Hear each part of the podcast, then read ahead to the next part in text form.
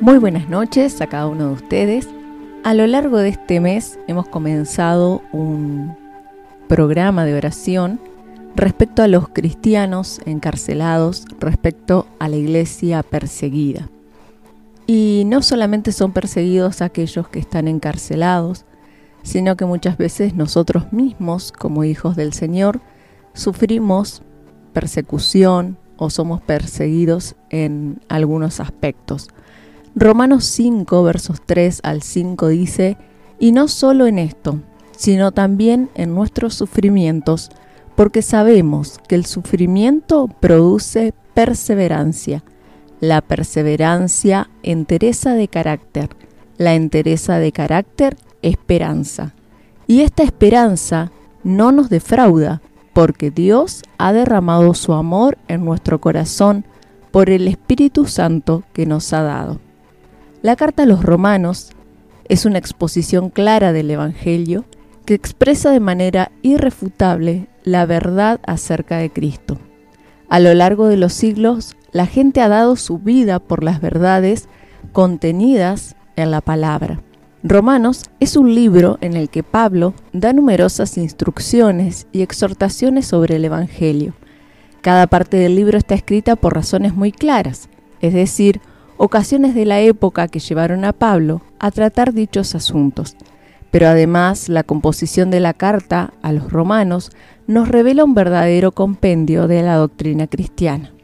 Al principio de la carta, Pablo formula su argumento de una manera clara y lógica. El Evangelio se trata del Hijo de Dios. Él es el poder de Dios llevando la salvación a los judíos y a los gentiles por igual. Es la revelación de la justicia de Dios, disponible para todos sobre la base de lo mismo, es decir, la fe en Cristo Jesús. Pablo dedica un buen tiempo hablando sobre la condenación y la justificación, y es en medio de ese asunto que los versículos de Romanos aparecen. La justificación por la fe hace que tengamos paz con aquel de quien recibimos la justicia de Cristo, y con ella también recibimos la bendición de gloriarnos en la esperanza de la gloria de Dios y en las tribulaciones. Tener paz con Dios es vivir en armonía, plenitud con Él, pero aquellos que rechazan el Evangelio viven en constante oposición a Dios. Este contraste en el mundo también hace que el Hijo de Dios se enfrente a muchas tribulaciones antiguas. Aunque es cierto, Pablo comienza con la bendición de gloriarnos en la esperanza de la gloria de Dios que nos lleva a contemplar nuestra herencia celestial, algo mucho mayor que cualquier tribulación momentánea. Y solo después de eso, afirma también que nos gloriamos en las tribulaciones, aunque pasar por tribulaciones y sufrir escarnios en todos lados no parece ser una condición de cristianos bendecidos. Pablo declara que sus calamidades, lejos de obstaculizar su fidelidad, incluso promueven su gloria. Pablo demuestra aquí que ni siquiera el sufrimiento es capaz de sacudir nuestra confianza en Dios, debido a la certeza del amor de Cristo. Aunque los dolores y los sufrimientos sean reales, ellos forjan en nosotros la madurez de alguien que se parece a Cristo, que sufrió un dolor aún más grande que el nuestro. Esta es la causa de gran gozo para todo creyente porque así como somos parte de Él en el sufrimiento, seremos también participantes en la gloria eterna. Cuando Pablo dice esto, no significa que los cristianos tengan algún tipo de placer en medio del dolor o el sufrimiento, o que vivan en busca de tribulaciones, pero ciertamente pasarán por aflicciones, y sin duda alguna serán consolados por la certeza de la eternidad gloriosa e incomparable. Por lo tanto, cada vez que pasamos por tribulaciones, debemos recordar la esperanza de que hay un Cristo, la cual es mucho mayor que cualquier sufrimiento terrenal. La adversidad es real y dolorosa, pero si tenemos paz con Dios, tenemos todo, y nada en este mundo debería sacudirnos. Nuestra gloria no es simplemente por la tribulación que nos alcanza, sino porque hemos sido justificados por la fe en Cristo y podemos compartir su gloria. Cuando miramos a la iglesia perseguida, observamos claramente esta verdad aplicada a la vida de nuestros hermanos. En primer lugar, es debido a la bendición de estar justificados por la fe que enfrentan persecución. Es gracias a Cristo quien nos justifica, que millones de cristianos perseguidos están en el mundo y pagan un precio muy alto.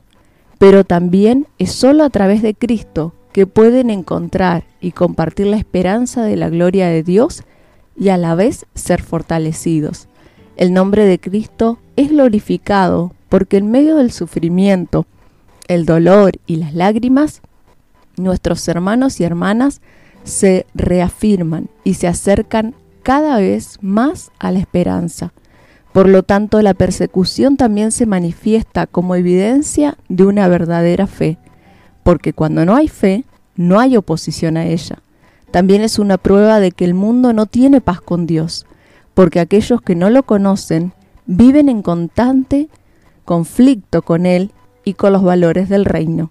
La iglesia de Cristo es la manifestación de aquellos que tienen fe y tienen paz con Dios. Por eso la iglesia es perseguida. Cuando un cristiano es perseguido por el pueblo, el gobierno, la familia o aún nuestros propios amigos, cuando es privado de sus necesidades básicas, encarcelado o azotado por amor a Cristo, cuando se le presiona para que niegue la fe y no predique el Evangelio, y sin embargo prefiere la prisión en lugar de tener todos sus derechos y su vida, todo resulta en gloria para Dios. Eso es gloriarse en las tribulaciones. Hebreos 13:3 nos dice, acuérdense de los presos, como si ustedes fueran sus compañeros de la cárcel, también de los que son maltratados, como si ustedes fueran los que sufren. Este pedido no es simplemente un llamado para traer a nuestra memoria a aquellos que están en cárcel, sino también lo que ellos sienten, como si fuéramos nosotros mismos los que estamos en ese lugar. Es traerlos a nuestra mente, a nuestro corazón. Es una invitación a la oración. El versículo nos revela la idea de un vínculo con aquellos que están siendo maltratados. Y mucho más que eso, nos invita a ponernos en sus zapatos, es decir, a sentir el mismo dolor, a confiar en la misma esperanza y a gloriarnos en la misma tribulación. Pasar por tribulaciones parece ser algo que es parte de la vida cristiana. Sin embargo, una actitud común cuando nos enfrentamos a una adversidad es quejarse o murmurar ante Dios. Pero definitivamente este no es el tipo de reacción que genera perseverancia. La tribulación en sí no es lo que genera perseverancia en nuestros corazones, pero un corazón sumido a Dios reacciona con confianza cuando se encuentra la adversidad. Y si en medio de las tribulaciones es cuando el creyente experimenta aún más confianza y mientras espera ayuda divina, aprende a soportar la adversidad. Si él no confía, entonces se entrega y ya no persevera. Esto es lo que genera perseverancia y es lo que Pablo quiere decir cuando afirma que la tribulación produce perseverancia. Pero, ¿perseverar en qué? En la propia verdad de lo que Dios ha puesto en nuestros corazones. La tribulación produce en nosotros determinación, aspecto del término perseverancia y nos mantiene alejado de las distracciones. Tenemos que perseverar en Él y para Él, y no en una perseverancia que nos coloca en un lugar prominente donde todo el mundo verá que somos ganadores. No se trata de una perseverancia de valores terrenales, sino con los valores eternos. Esto debe alentarnos aún más a perseverar con un corazón confiado y paciente en el Señor y estar decididos a hacerlo. Es perseverante y paciente aquel que sabe que, aunque las circunstancias son contrarias a él, Dios cuida de sus hijos en cada detalle. En lugar de murmurar, se somete, en lugar de dudar, confía. Cuando el mar está agitado, podemos quejarnos del fuerte viento o confiar en aquel a quien los vientos, incluso el mar, le obedecen. Por ello necesitamos confiar nuestro corazón a Dios, que sabe todas las cosas. La fe una vez nos llevó a darnos cuenta de que Cristo debía vivir en nosotros, a hacernos confiar en Él para obtener su ayuda en tiempos difíciles y en tribulaciones. Pero recuerda, no hay nadie que pueda darnos mayor seguridad que nuestro Señor. Una joven cristiana que se convirtió en el Islam y desde entonces enfrenta persecución, ha sido arrestada por las autoridades del Irán por compartir el Evangelio. Ella es un ejemplo claro cuando nos confiesa y nos cuenta de su tribulación y dice, piensa en alguien que amas profundamente y como cada vez que piensas en esa persona, te consuelas, sonríes inconscientemente y puedes soportarlo todo. En ese momento parece que ningún problema es tan importante. Jesucristo es esa persona para mí. Realmente lo amo y desde que le entregué mi vida, le hice la promesa de permanecer fiel a Él. Jesús es mi amor divino que nunca cambia.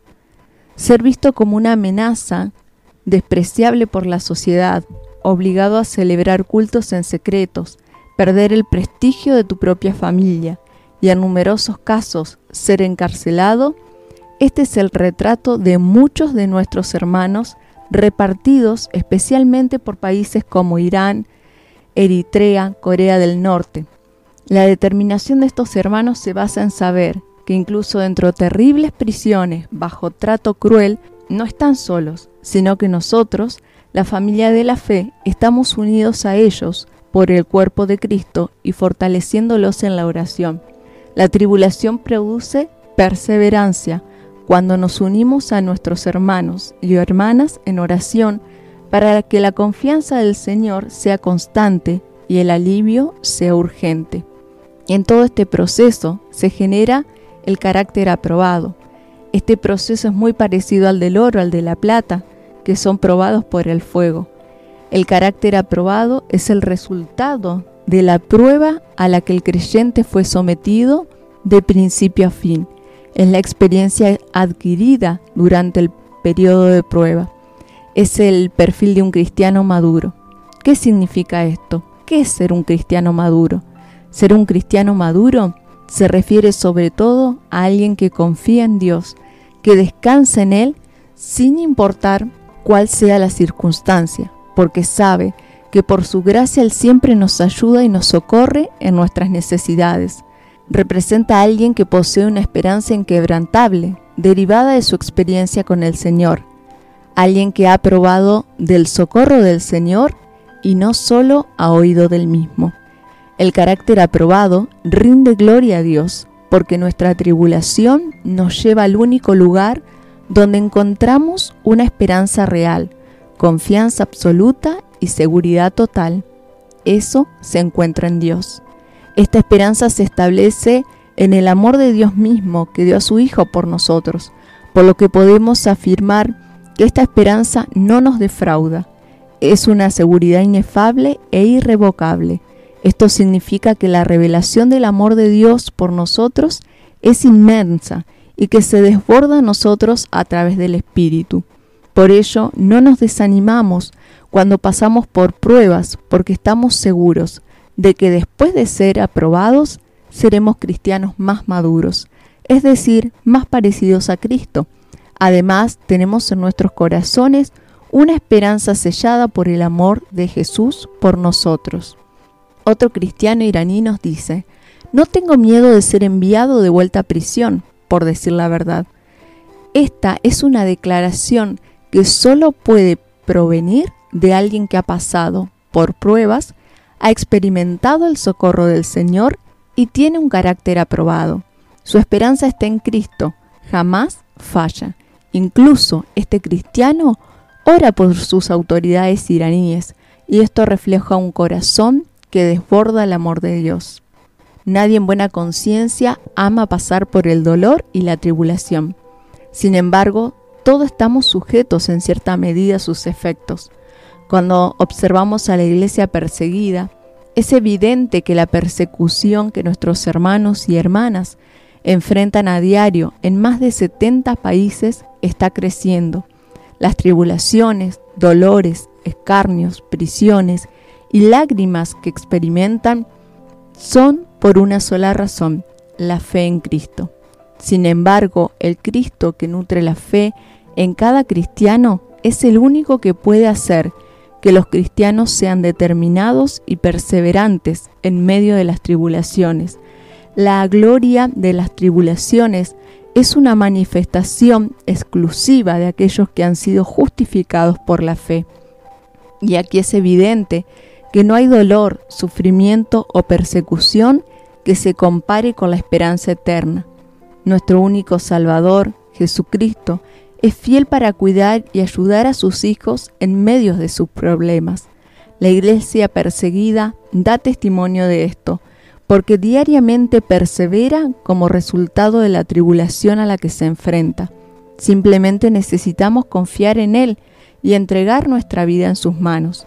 Por último, aquellos que viven y experimentan esta confianza permanecen firmes a través y durante la tormenta y al final de esta tienen un carácter aprobado. Sin embargo, no debemos considerarnos fuertes o demasiado débiles para esto, porque no dependemos de nosotros mismos, y sí del Espíritu Santo obrando en nosotros. Debemos confiar en aquel que ya nos ha salvado y nos ha asegurado la gloria eterna. Sea cual fuere la situación en la que te encuentres, pasando tribulación, angustia o algún dolor, recuerda que el único que puede sacarnos de esa situación es Cristo nuestro Señor, esa fe puesta en el Dios que nos da confianza, seguridad y una real esperanza. Nadie ni nada puede suplantar eso. Que el Señor bendiga tu vida y que cada vez que te encuentres en alguna tribulación, en alguna situación de prueba, puedas recordar que Él es el todo, que Él es el que nos saca de todas las situaciones, que también el Señor pueda poner carga en cada uno de nosotros para orar por estos cristianos que están siendo encarcelados, que están siendo perseguidos, y que el Señor nos guarde de esa persecución, si bien muchas veces estamos siendo perseguidos en otros aspectos. No nos van a encarcelar, no nos van a perseguir, pero en otros aspectos también estamos siendo perseguidos.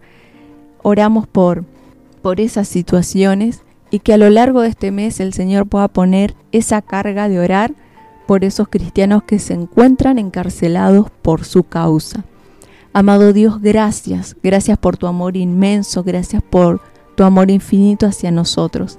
Gracias porque en ti encontramos eso que es seguro, esa confianza que podemos depositar en ti.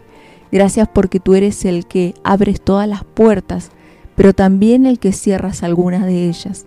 Señor, sea cual fuere nuestra situación en este momento, si quizás estamos siendo perseguidos por nuestros familiares, nuestros amigos, nuestro entorno quizás, por elegir seguirte a ti, que tú nos des la fuerza necesaria para ser perseverantes, como dice tu palabra, y ser aprobados en ti. Señor, en este mes de manera especial queremos que tú pongas carga por aquellos cristianos que se encuentran encarcelados. Señor, que tú seas su sustento en esos momentos, que tú estés extendiendo tu mano en esas cárceles, Señor, para que ellos puedan seguir llevando tu palabra aún en esos lugares. Y Señor, que tú nos pongas carga de poder compartir tu palabra en este lugar en el que vivimos, donde aún contamos con la libertad de poder expresarnos, de poder compartir lo que creemos, aquello que tú has hecho en nuestra vida. Señor, te pedimos perdón porque muchas veces quizás hemos sido cobardes de compartir tu palabra, cobardes de pagar el precio o de enfrentar las tribulaciones o las persecuciones. Queremos que tú nos fortalezcas para salir aprobados y ser cada día, Señor, mejores hijos tuyos. Te damos a ti la gloria, a ti la honra por lo que haces y harás en nuestras vidas. En tu nombre Jesús. Amén. Perseguidos y angustiados, de todos desamparados, de los que el mundo no era digno de su amor. Aunque vivan olvidados, siempre lo recordaré pues resplandecen en la gloria de Dios.